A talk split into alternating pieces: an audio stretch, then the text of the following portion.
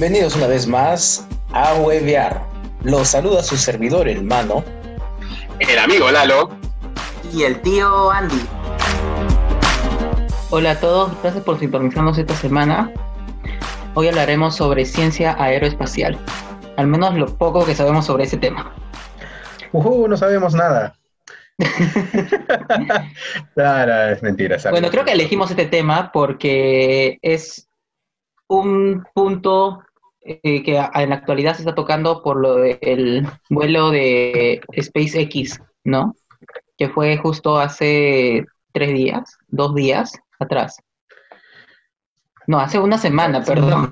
ya el tiempo ya por esta cuarentena. Oye, pero hace una semana no salió, vino una pinche nube y le dijo, no, el 2020 quiere que todos la tengamos difícil. ¿Tú crees que por ser Elon Musk vas a funcionar? No, amiguito, no. Todos, el mundo está en cuarentena, todos les lograr sus sueños y tú también eres parte del mundo. Sabes que creo que era más que todo el coronavirus diciendo, ah, te quieres escapar, pendejo, no lo vas a hacer, no te lo voy a permitir, voy a mandar a mis nubes para que no te dejen salir. La verdad, quitando un poco la broma, sí ha sido un momento histórico para la humanidad en parte.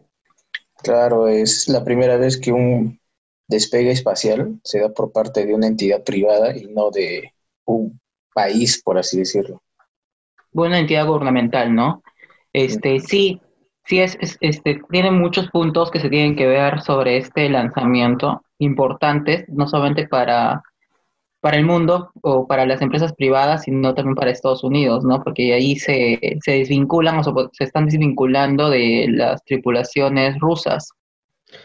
Claro, pues tiene razón. Desde el 2011, si no estoy mal, dependen de Rusia para llevar a su gente allá a la estación internacional.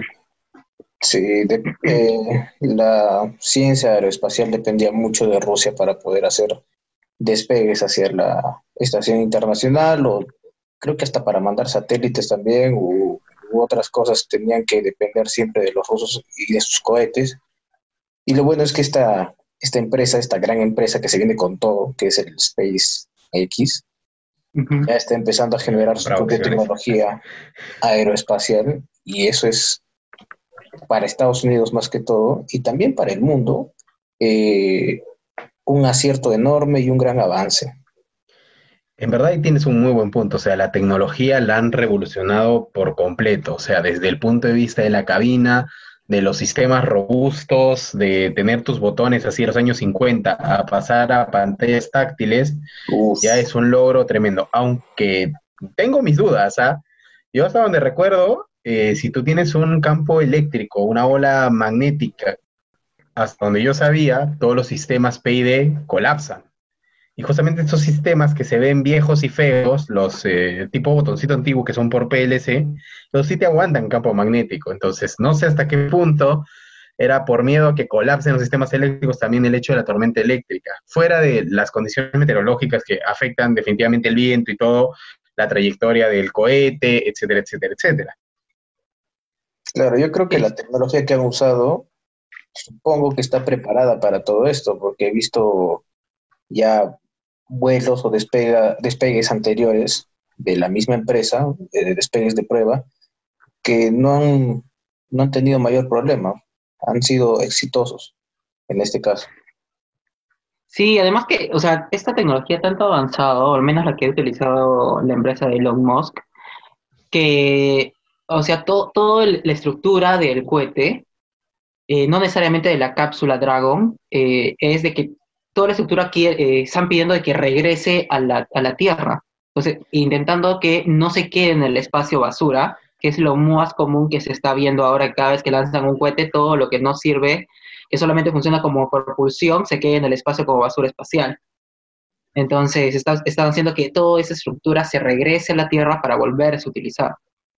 Creo que la ideología o la forma de pensar de Elon Musk acerca de reutilizar las cosas, de conservar el medio ambiente, e, evitar un posible calentamiento global, que es lo que está sucediendo también, eh, ayuda a que él haya desarrollado este tipo de tecnología reusable, que trata más que todo de, lo que acabas de decir, que los cohetes que se utilizaban antes quedaban desechados prácticamente como eh, basura, chatarra, y que no se volvió a utilizar. Y había una inversión mayor o un gasto mayor en dinero, eh, insulso prácticamente para poder seguir construyendo este tipo de cohetes o este tipo de tecnología. Ahora ya no, ahora se está reutilizando todo, aprovechando al máximo la, la inversión que puedan tener y también evitando así la contaminación no solo del planeta, sino también del, espacio, porque no quiere decir que ahora empecemos a salir y vamos a contaminar el espacio exterior también, o sea, no hacemos... Vamos a llenar todo de basura, hermano, todos vamos a llenar de basura, pero no, es que Elon Musk es un genio, ¿para qué? Hay, hay que decirlo así, el pata desarrolló y apostó por, por empresas que sinceramente cualquier otro empresario no los hubieran tomado porque eran empresas que si bien la tecnología da, pero eran de muy alto riesgo. O sea, mm. tocando el tema de él, creo que podemos darnos un, pequeño espacio para hablar de este hombre. ¿ah? Yo creo que valdría la pena comentar a la gente que no lo conoce y, a la gente que lo puede conocer un poco, ampliarle un poquito lo que nosotros sabemos acerca de él. Claro, digamos, Elon Musk, no sé si muchos lo saben, es, es sudafricano, nació en Sudáfrica, eh, obtuvo sus primeros millones o, eh, por la venta de PayPal para, y se lo vendió a eBay donde él uh, recaudó 160 millones de dólares. Baratito, no, la empresa costaba 1.500 millones de dólares. Eso, eso lo podemos comprar para el pansión o manito. Con, lo que sale estuvo ahora. con, eso sí me alcanza para, un bochito al menos. y pues se sabe, lo que se sabe ahora más que todo de él, aparte de, de SpaceX, es de que pues es dueño o tiene parte de, la empresa de Tesla, ¿no? Donde actualmente ya no, ya no trabaja ahí por, mm, por toda la controversia que siempre causaba en Twitter. Este, pero siempre se interesó él por la tecnología, ¿no? Muchas personas lo están considerando como el, el Tony Stark de en la vida real, ¿no? Por decirlo así. Creo que han puesto muchos apelativos. Creo que él es el, el, el, ¿qué les digo? El accionista mayoritario de Tesla. Creo que terminó siendo y desplazando a, los anteriores dueños. Ahora creo que él es el dueño absoluto de Tesla. Y sí, a, los anteriores los, los votó prácticamente y él es el socio mayoritario y quien toma las decisiones. Igual viene a ser también el dueño de Solar City, que es la empresa dedicada a energía solar. todo lo que él hace es energía solar si no me equivoco, es la segunda empresa de energía solar más grande a nivel mundial, o más grande en Norteamérica, no, estoy muy seguro. Pero el, hombre es un visionario, hay que decirlo Es lo caso, es lo caso como es carros eléctricos, energía solar, vuelos interestelares, o sea, es un monopolio, o sea, es un grupo de empresas bien extraño, si te das cuenta, o sea, cualquier otra no, pero persona todo, se, todo, se, todo, todo se relaciona porque, digamos... Claro, obvio, todo se conecta. Eh, él sacó los carros solares, este, bueno, con energía solar. También en la tecnología de Tesla está lo de que se puede conducir solo, que fue uno de los primeros, o si no me equivoco, el primer tipo de auto que sacaron con sensores, sí. Y esta misma tecnología de, de, energía solar que, que, que utilizaban los carros, o en, en, sus otras empresas, lo ha puesto también en, en SpaceX. y este, para poder este, alimentar energéticamente a la cápsula. Entonces, como que todo intenta este, llegar, como que utiliza sus otras empresas para probar alguna tecnología acá en la Tierra y ver si es que sí funcionaría en el espacio, ¿no? Es que era el típico niño loco, era el niño loco que dice, yo quiero llegar a Marte, quiero pisar Marte, ese es mi sueño, quiero llegar ahí.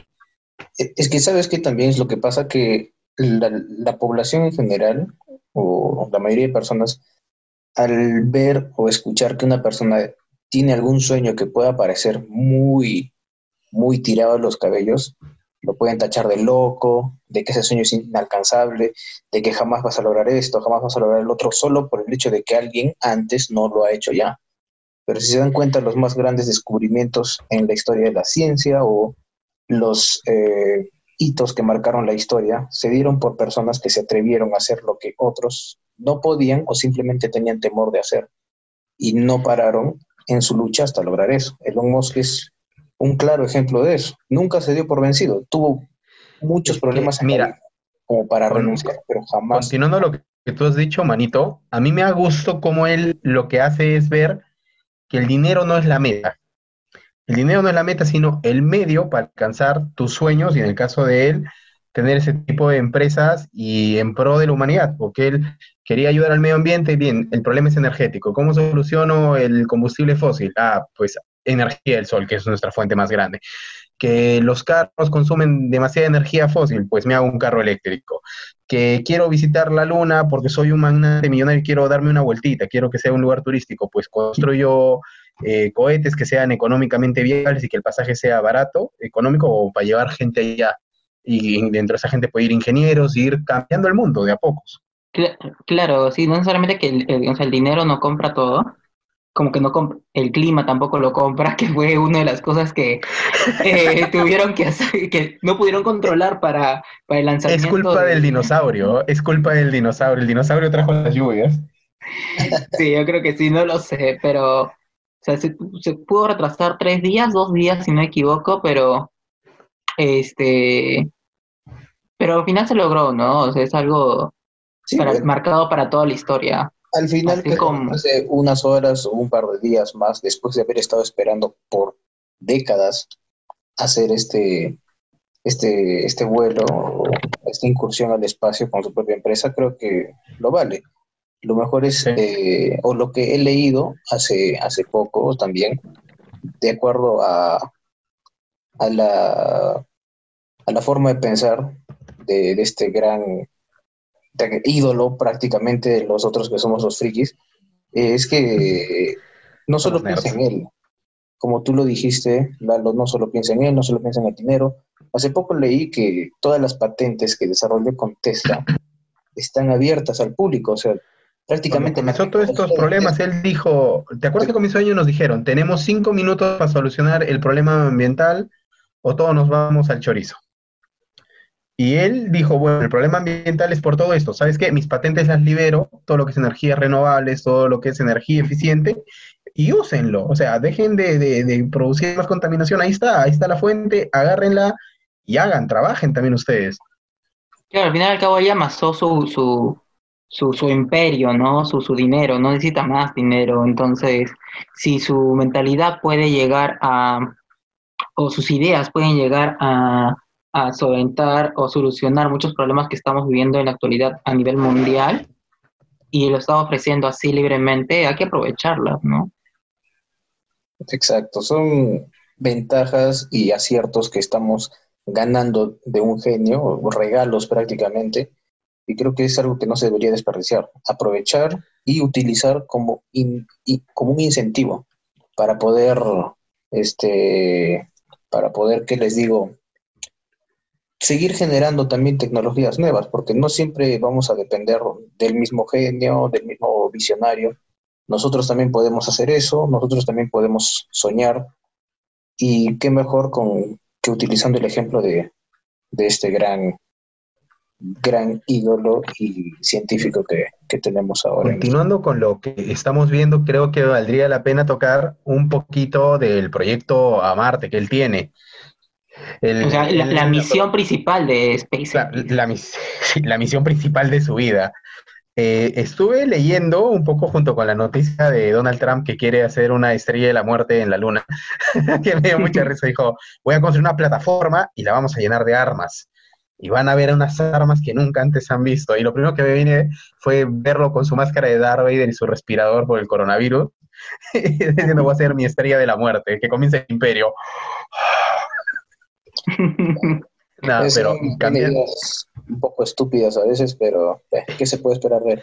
Ah, es que todo es propaganda. Yo lo que sabía era que la misión de Elon y la de ahorita SpaceX es lograr llevar a una persona en 2025 a que pise Marte, llevar a un empresario chino a la Luna y para final de siglo tener una colonia en Marte con un millón de habitantes. O sea, este brother quiere su colonia así a lo tipo señor Burns, estando ahí, y él vivir ahí y de repente morir y que lo entierren en Marte. O sea, vivir el resto de su vida allá. Que sería un sueño loquísimo.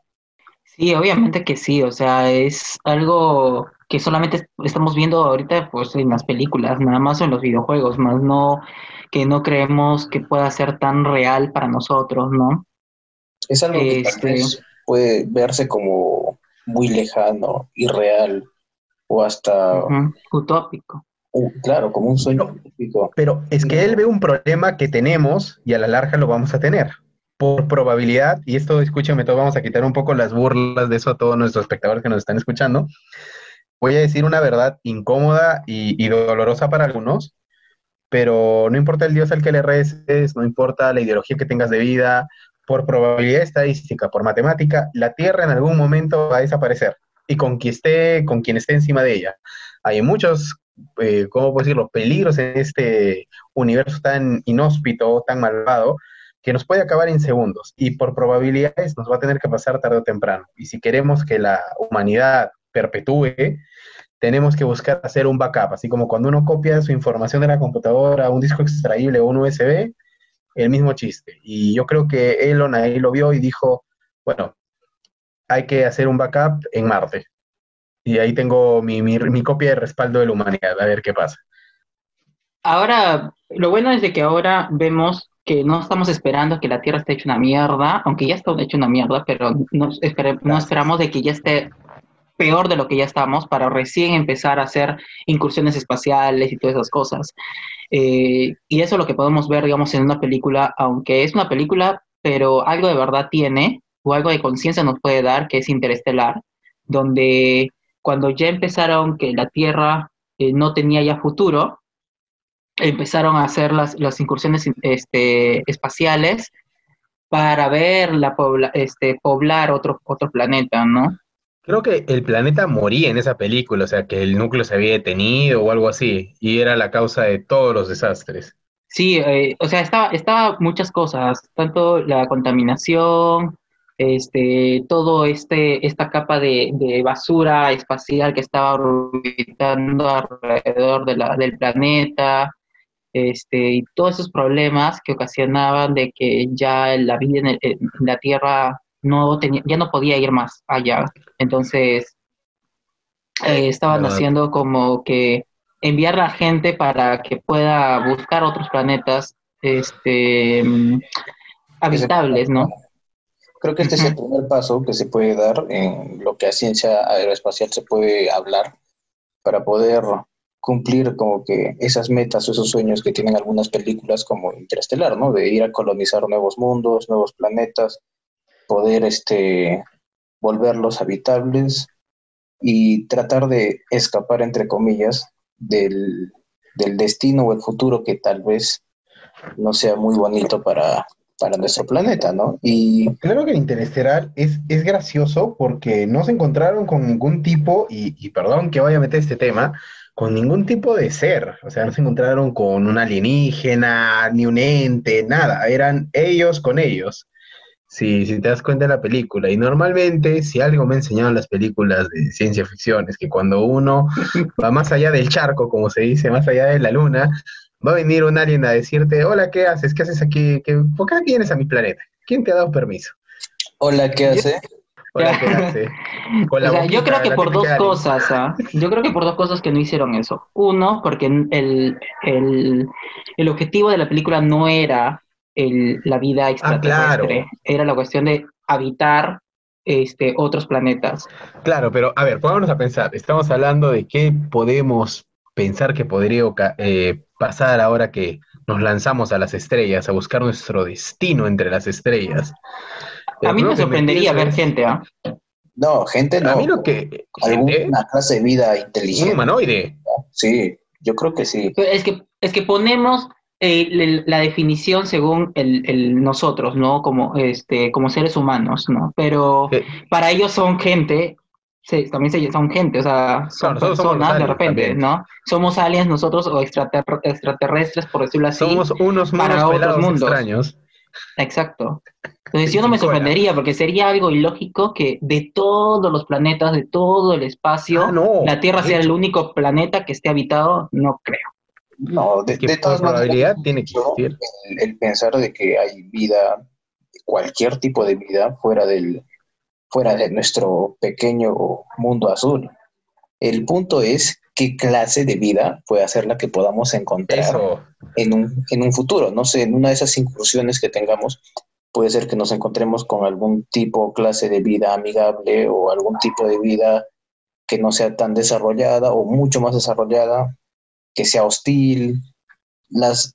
O sea, yo pienso que podemos tener los dos extremos. El, el muy inteligente, altamente desarrollado, pensante, que te diga, hola amiguito, ¿cómo estás? Bienvenido, alcanzaste la velocidad de la luz, felicidades.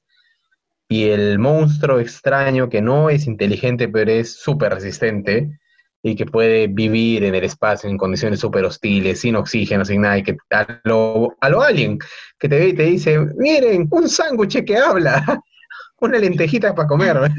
Yo creo que ahí empezaría una nueva rama ¿eh? en, la, en la cuestión de ética, como una cosmoética o por algo así, porque si bien para nosotros de repente un alienígena eh, se puede verse eh, hostil o no, eh, pero nosotros invadimos su lugar, no lo conocemos, invadimos, lo que Mm. sea, lo provocamos, se puede, para nosotros va a decir, ah, no, este personaje es hostil, pero de verdad es que no, es protector. Eso, eso es lo que podemos ver de repente, no se han visto el juego de Ender, Claro, donde estaban claro. esos, de que eran buena gente, eran buena gente, y, no, Hicieron y, shit. y la, y la Tierra pues los hizo chat, ¿me entiendes? Sí, sí. Entonces ahí yo creo que entraría en cuestión de ética, una nueva tipo de ética, así como la ética normal, la Ah. social y la bioética. ¿no? Es lo que podemos ver también y observar en la serie de Star Trek, creo. ¿no? Yo, no, yo no conozco Claro, mucho, claro. Sí, pero tengo un Claro, es que conocimiento es- básico de que más o menos es una serie un poquito más eh, política de convivencia interestelar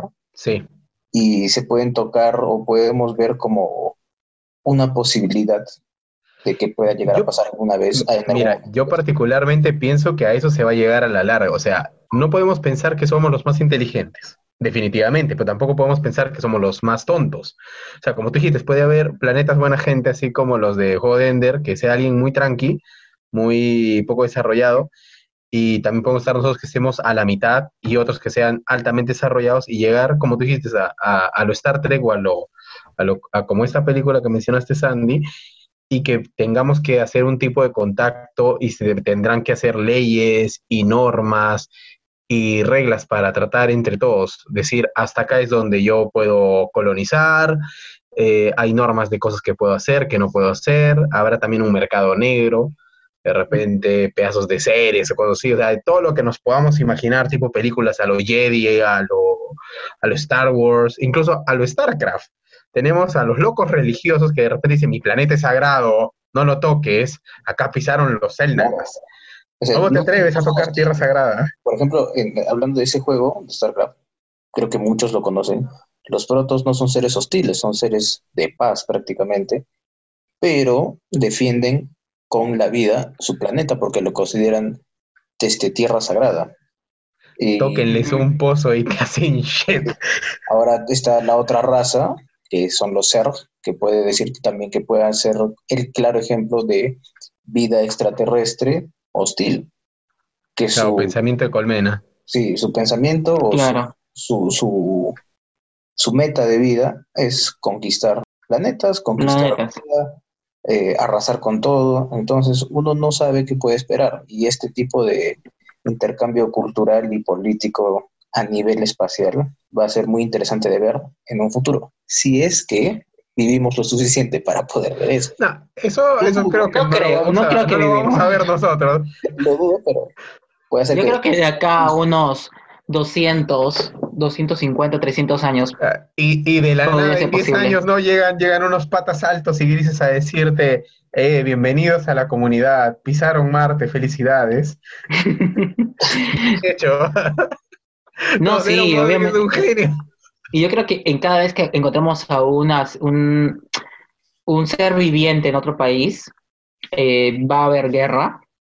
Espera, otro Y país. después de la guerra, de otro país, estoy hablando, estoy hablando otro planeta. perdón, de otro planeta, Es que tampoco es como que seamos, eh, si llegamos a, a viajar a otros planetas, no somos pues eh, cavernícolas con ramas y piedras. O sea, podemos hacer daño y ellos también nos pueden hacer daño. Pero nos estamos yendo por las ramas. Yo creo que eh, todo este del tema de la ufología amerita otro podcast que lo estaremos haciendo definitivamente. Un tema así loco, loco, loco, y hablaremos de todas nuestras ideas, de todos los tipos de alien que se nos ocurre. Y retomando otra vez la exploración espacial, pienso yo que podemos hablar de otro juego, uno de aplicación que era Terra Genesis, que hablaba de terraformear planetas. Exacto, y es algo de lo que estaba hablando también Elon Musk, un sueño que tiene él para, bueno, no un sueño, no, un, una vía. Una meta.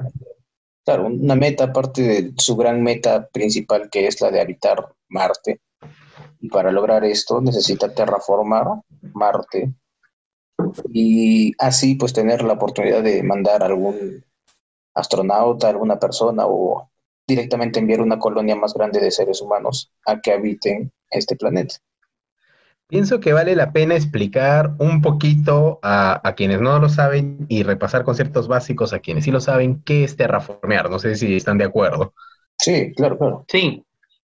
Entonces, expliquemos un poquito. Es un, término acuñado por la ciencia ficción que luego lo toma la, la pauta, la ciencia real. Es eh, un término científico informal, diríamos, conociéndolo un poco, porque tiene muchos nombres, así como le decimos terraformar planetas, hay otro que se llama eh, ecoformación de planetas, y hay varios términos, pero todos nacen de un libro que no sé si lo han leído, que es eh, Last and Fierce Men de Olaf Stableon, que habla justamente de la terraformación de Venus, diciendo, hubo una guerra, fuimos a Venus y colonizamos el planeta y logramos adaptarlo. Y ahí es donde nace todo esto de querer terraformar planetas. Y casualmente hay un divulgador científico que en paz descanse, que era Carl Sagan, que para mí es, es, lo máximo, me encanta, ese astrónomo. Y él hablaba de dos artículos científicos que él hizo. Uno era de Planet Venus y otro era Planetary Engineering on Mars, que hablaba de sus ideas hipotéticas de cómo terraformar, por un lado Venus y por otro lado Marte. Sí, este, una de las cosas que, o sea, sí, la, la terraformación tiene muchos objetivos principales que tienen que llegarse a hacer para que se pueda lograr, ¿no? Como este, que tenga un, una, que el ambiente hostil de ese planeta para los, para los seres humanos este, ya no lo sea, eliminar de repente dióxido de carbono o, o generar oxígeno para nuestra respiración. Entonces todo eso eh, se puede, yo creo que sí se puede llegar a lograr. No hay mucho que se puede, o sea, hay mucho que se puede hacer, más bien dicho, y ya se está haciendo en el planeta Tierra estas simulaciones. Lo que se ha estado viendo para terraformar, en este caso Marte, es poder derretir los casquetes polares que tiene este planeta. Si la mayoría no lo sabe, eh, Marte tiene casquetes polares que contienen agua, pero congelada, ya que este planeta es muy frío. La temperatura máxima que alcanza Marte es de 20 grados en el verano y la mínima está por debajo de los 80 grados bajo cero, creo. O sea, el, ambiente es muy, muy hostil, muy frígido, y es por eso que esa, esa agua se mantiene en los casquetes polares congelada. Entonces, lo que estaban viendo era, habían varias opciones. Una de ellas era bombardear los casquetes polares con bombas de hidrógeno, obviamente porque no, no dejan residuos nucleares ni radiación.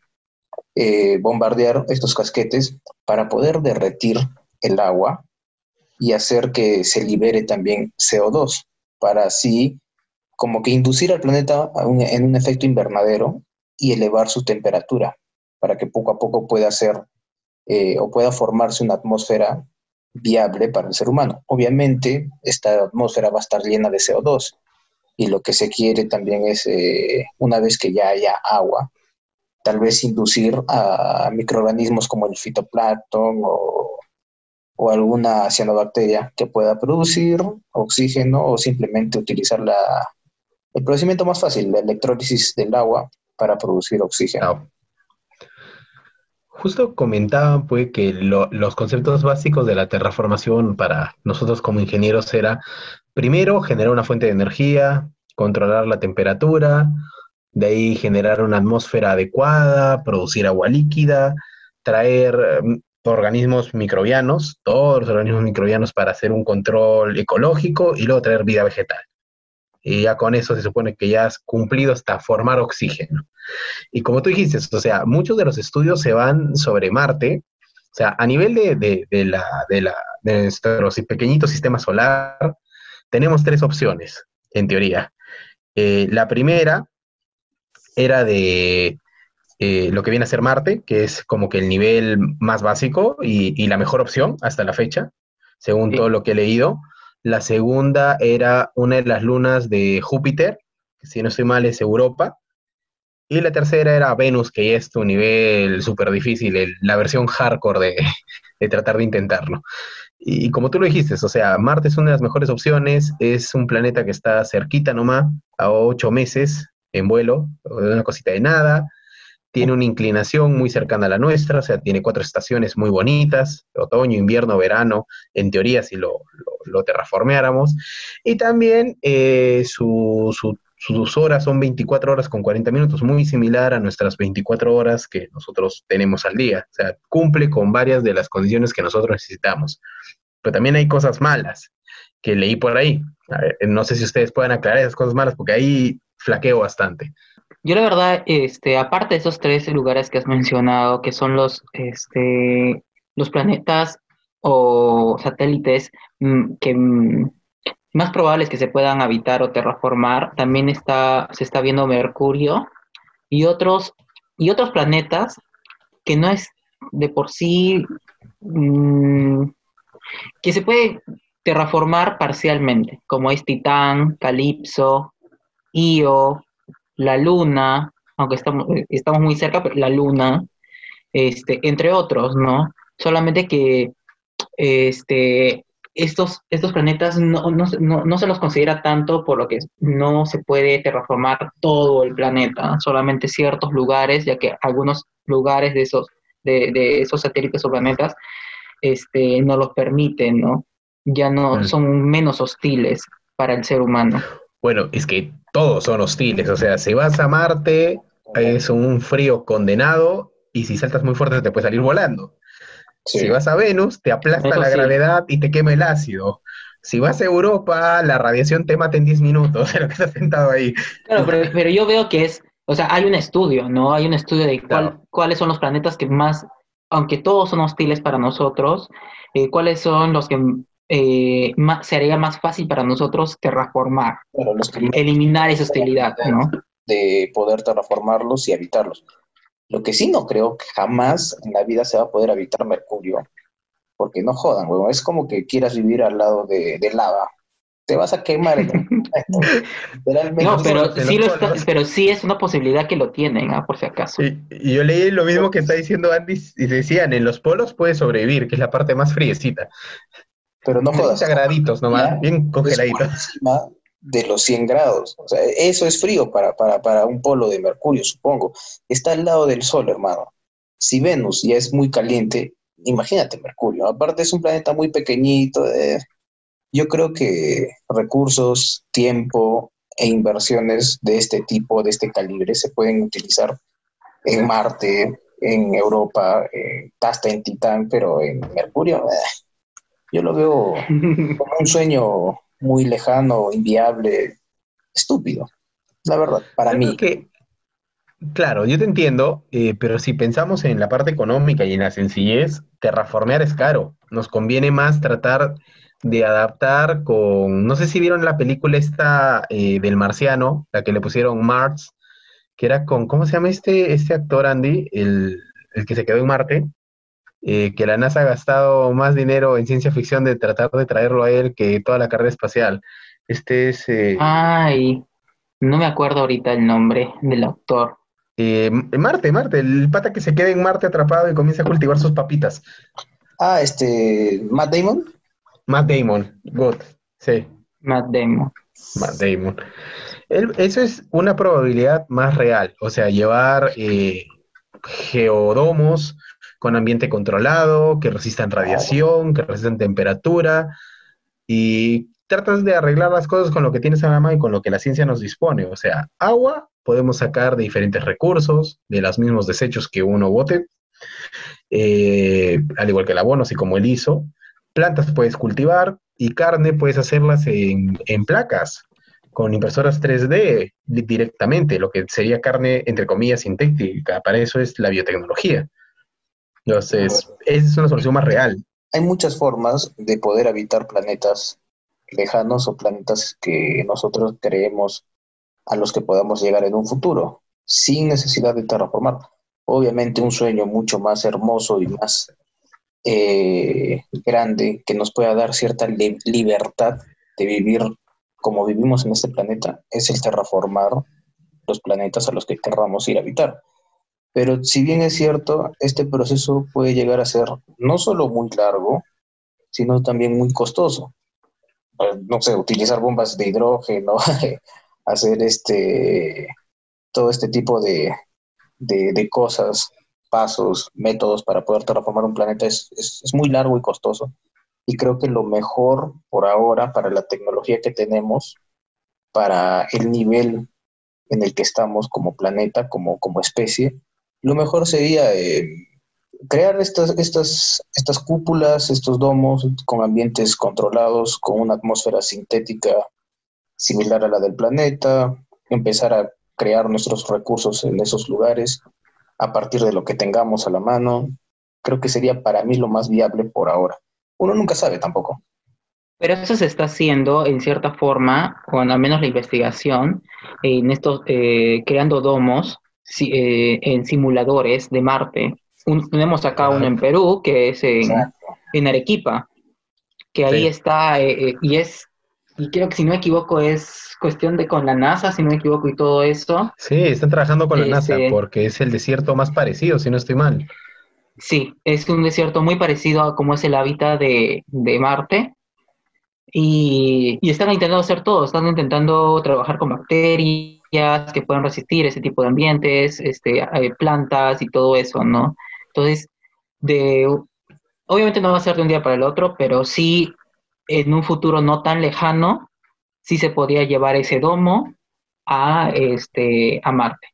Ya que también, y lo creo, y estoy seguro yo, que podría decir, de que el que lo va a llevar va a ser este SpaceX, porque sí están llegando a tener, están en sus planes eh, crear este un, un, cohete, pero que tenga um, una cúpula, eh, que, cuando le dicen XL, que es para llevar mayor cantidad de tonelajes. Van a ser la, la, nave de Star Trek. Claro, prácticamente. un poquito más. Lo que quieren prácticamente es llevar una tripulación mayor, con una cantidad de personas más grande, de una, ahorrarse la cantidad de viajes y hacer todo eso en un viaje. Y yo creo que sí, que esa, esa empresa, sinceramente, es la que está dando, está dando la hora ahora. Y está yendo lento pero seguro y lo va a conseguir, ¿ah? particularmente pienso eso. Sí, y lo mejor que pueden hacer es llevar el domo que solito se va a ampliar, por decirlo así. Que no necesite de personas o que, que lleven los materiales así sueltos y se arme, que se arme, que las personas vayan a armarlo, sino más fácil es de que ese domo se pueda, no sé, expandir y ya esté formado al menos el domo principal y este ya si que quieren anexos, pues ya pueden construir los anexos, ¿no? es lo mejor que pueden hacer. Si no me equivoco, ese tipo de tecnología ya existe, creo que es la que se usa en los satélites, ¿no? Hasta en la Terminal Espacial Internacional, en el se, se, han utilizado ese tipo de tecnologías porque no llevan a técnicos a que estén armando este no, sí, no es el satélite. Se usa esa tecnología. Y se empieza a desarmar por si ya está programado. Entonces, yo creo que es muy factible eso. Y que lo que pueden llevar es un para lograr eso. Es que, mano, lo que pueden llevar es una estructura simple y luego reforzarla. Sería lo más lógico. O sea, yo llevo algo que se arma con pistones rapidito y ya, que alguien salga afuera a solamente reforzar la estructura, el domito, para que, con un viento o una piedra que caiga no, no te destruya todo el complejo. Claro, ahora claro, claro. Los, estudios tienen que darse para saber en qué lugar tenemos que ubicarnos en el planeta, porque no es como decir, ah, mira qué bonito se ve aquí, vamos a ubicarnos aquí, vamos a vivir aquí. De la nada se abre un hueco. Me gustó el cráter. Y, ajá, y adentro todos. ¿Te imaginas que pises Marte y adentro haya toda una civilización, pues así mismo topos? Puede ser. Es que, no hayamos visto nada con las maquinitas. Es que eso no se sabe. Como te digo, el futuro es muy incierto. Puede ser que haya algún tipo de vida inteligente en Marte, pero que no esté viviendo en la superficie, por el mismo hecho de que pueda ser eh, algo muy nocivo, algo muy este, malo para esa clase de vida y que estén viviendo debajo de la tierra. Es muy, es muy posible. Sí, porque además lo- la, la única información que tenemos, si bien ha habido, ha ido astronautas a Marte, este, No, la no hay astronautas, bichita. ¿No? Solamente han ido Sí. maquinitas, tus robots, Ha ido tus robots, inteligencia, nada más. inteligencia artificial. robots. Ah, inteligencia artificial, perdón, sí. Ah, Este, pero tenemos eh, satélites que están viendo Marte 24/7, por decirlo así, ¿no? Para ver cómo, es- cómo actúa el ambiente de Marte eh, todo el día, en todos los aspectos, en todo, en todo el planeta en general. Entonces, este, sí, obviamente que cuando vaya una persona y pise, se va a encontrar con algo de repente muy diferente a lo que ya hemos, estado- hemos estado viendo en los satélites, ¿no? Es mensaje posible. nomás para todos los que nos están escuchando, son especulaciones de nosotros, todo esto que hemos hablado son nuestras ideas y toda nuestra noción de lo que podemos pensar que vendría en un futuro, que de repente estamos completamente mal y termine en algo totalmente diferente al, a lo Futurama y veremos gente que diga marcianos nativos fueron expulsados por gente de la Tierra, de- devuelvan a nuestras tierras. Lo que podemos aclarar es eso, que lo que estamos hablando aquí es mera especulación según las bases científicas que tenemos los tres aquí presentes. Puede ser que, como dice Lalo, todo cambie al final, na- nada resulte como lo estamos diciendo, o puede ser que todo pase tal cual lo estamos diciendo. Uno nunca sabe lo que puede llegar a pasar. Es más, nadie se imaginaba hace unos años que Elon Musk podía lograr el vuelo o el éxito aeroespacial que tuvo eh, hace unos días. O sea, obviamente sí se esperaban que en algún momento lo iba a hacer, pero nadie se lo esperó que fuera a No, llegar tan rápido y con ese nivel de éxito. Tuvieron su momento negro, mano. En 2008 la empresa iba a quebrar, prácticamente era puro número rojo. O sea, para alguien X iba a decir, bueno, tu sueño loco te costó caro y, y pucha pena, amiguito, se acabó el sueño. Sí, eso sí, o sea, pero ahora con este hito, con este hito que hemos eh, conseguido, aunque me lo estoy tomando como personal, por decirlo así, pero como ser humano, yo creo que es un hito muy importante para, para, para nosotros. Eh, esperemos obtener mayor información y, y mayores logros en este ámbito de terraformación o viajes aeroespaciales eh, muy pronto, ¿no? Es cierto. Esperemos que la ciencia no se detenga, que los logros sigan llegando y que pronto podamos deleitarnos con, con mayores éxitos aeroespaciales. Y no sé, cualquier cosa puede pasar, siempre hay que estar con la mente abierta y los ojos bien abiertos también. Así que chicos que nos escuchan, estudien mucho que quién sabe, tal vez ustedes son los siguientes en tener su empresa multimillonaria y ya no se irán a Marte, se irán a Venus o a Urano o a Plutón o a uno de los planetas más alejados que tenemos en la Vía Láctea, nadie sabe. De repente se van a Kepler y son felices.